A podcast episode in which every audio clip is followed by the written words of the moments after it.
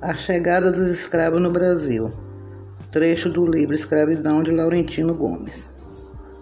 O Brasil ainda estava além do horizonte, invisível em alto mar, quando os tripulantes dos navios negreiros começavam a fase final de sua jornada. Preparar os escravos para serem vendidos em terras brasileiras. Do sucesso dessa operação dependia grande parte do lucro do negócio. O segredo era apresentar os cativos com a aparência mais saudável possível, de maneira a impressionar os compradores e, assim, obter preços melhores por eles. Ao longo dos séculos, os traficantes foram desenvolvendo técnicas elaboradas para transformar seres humanos em mercadorias atraentes na hora da venda. A primeira providência consistia em retirar, com vários dias de antecedência, as correntes e algemas que prendiam os escravos, de modo que, ao chegar, não houvessem marcas visíveis na pele. A segunda era lavá-los cuidadosamente com esponja e sabão.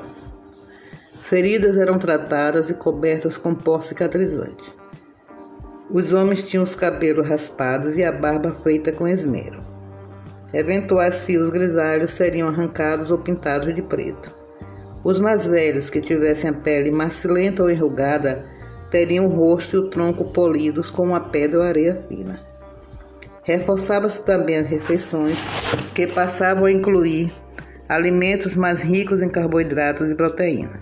Por fim, os marinheiros untavam os corpos dos africanos com óleo de dendê, de maneira que ficassem brilhantes e parecessem bem hidratados. O leilão era a forma mais comum de venda de escravos no Brasil e no restante do continente americano, porém, não a única maneira.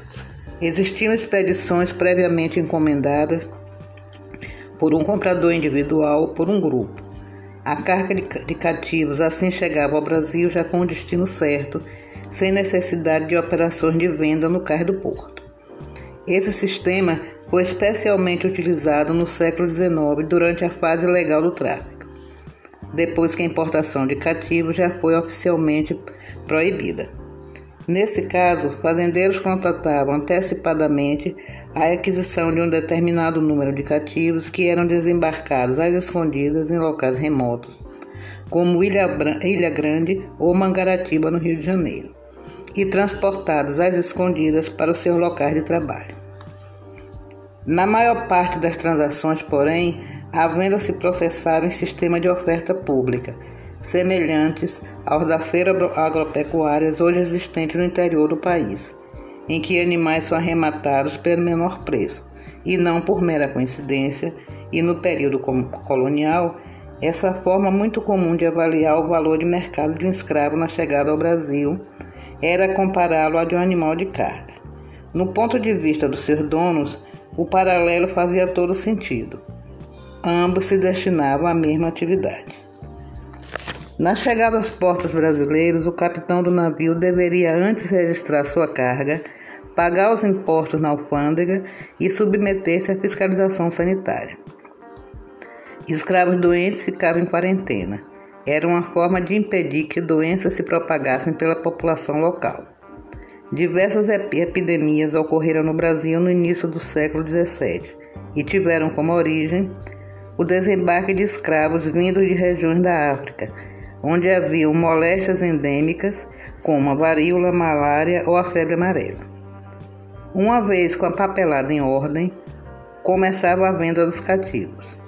Muitos eram arrematados diretamente no navio, outros levados ao mercado de terra se a procura por mão de obra fosse alta, a venda poderia ser rápida, às vezes liquidada em, em alguns dias.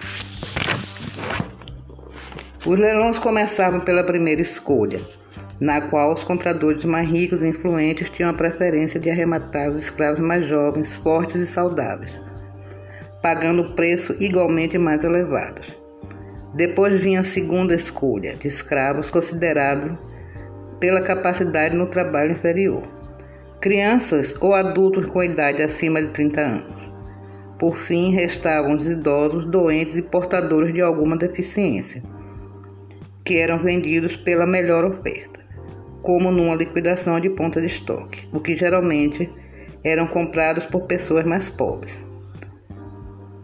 Alguns fracos e doentes demais não encontravam comprador e eram abandonados na rua do Rio de Janeiro, onde morreriam como indigentes.